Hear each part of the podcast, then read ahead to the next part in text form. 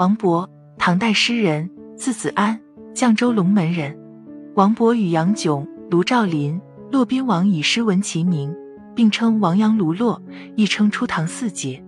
王勃的《滕王阁序》古今流传，享誉文坛。传说王勃在为《滕王阁》作序的时候，与窦齿还有一段有趣的故事。唐上元二年间，南昌都督严某于重阳节为重修滕王阁落成而大宴宾客。这天，初唐四杰之一的王勃恰好路过洪州，也被邀请而来。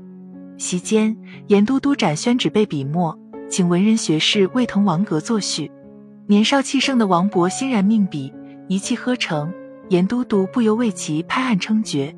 翌日，他又为王勃专门设宴，连日宴请。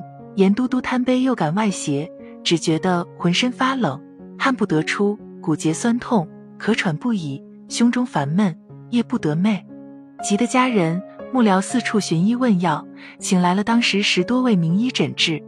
众医虽然意见不一，但都主张以麻黄为君药。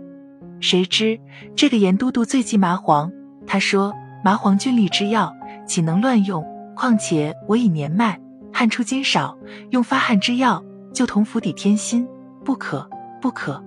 医生们，你看着我，我瞪着你，一筹莫展。不用麻黄，症候难解，药效不佳，这可怎么办呢？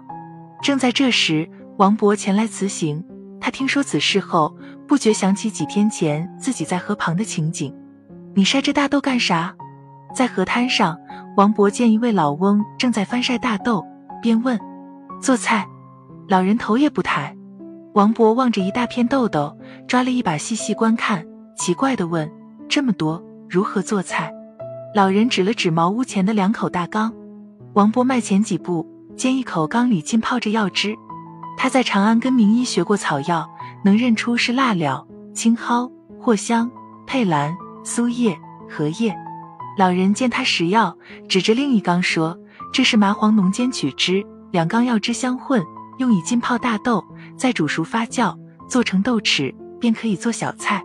告诉他，当地老表可爱吃辣，放点葱头、辣椒、大蒜一炒，又辣又咸，香中带甜，下饭好极了。王勃抓了几粒豆豉，放在口中咀嚼，一股清香直冲鼻窍。他赶紧掏出银钱，买了一大包。这天，王勃见众医束手无策，心想：都督酒吧一方，无法勉强。然而麻黄是方中药药，不用则无可治疗。古人用大豆黄卷代之，称为过桥麻黄。我何不用豆豉呢？于是他把想法说了出来。别说众名医善笑，连严都督都直摇头。当地土民小菜，焉能为药？不妨一试。况且豆豉不过食物，无妨身体。王勃相劝，严都督连服三天，果真见效，汗出传旨，胸闷顿减。安然入睡，几天后便痊愈了。不日，严都督又上滕王阁为王勃饯行，取重金相谢。王勃故辞不受。和旁老翁独家经营豆豉，深受百姓喜爱。严都督若要谢我，何不护大作坊，使其不致失传？严都督含笑点头。从此，但豆豉不仅闻名于洪州，而且行销大江南北。不仅是食中美味。而且也是药中佳品。中医认为，淡豆豉味辛、甘、微苦，性寒，入肺、胃经，有解表除烦、透疹解毒之功，适用于风寒、风热感冒、头身疼痛、热病后胸中烦闷、虚烦不眠等。虽然淡豆豉对身体有好处，对于发汗利弱、有健脾胃、助消化的作用，常用于发汗解表时，配五荆芥、薄荷、生姜。葱白等同用，疗效更佳。那么，有的人会问，那淡豆豉好处这么多，能用来做菜吗？这个是一定可以的。下面为大家介绍几款淡豆豉的食疗餐：姜豉饴糖，干姜三十克，淡豆豉十五克，饴糖二百五十克，食油少许。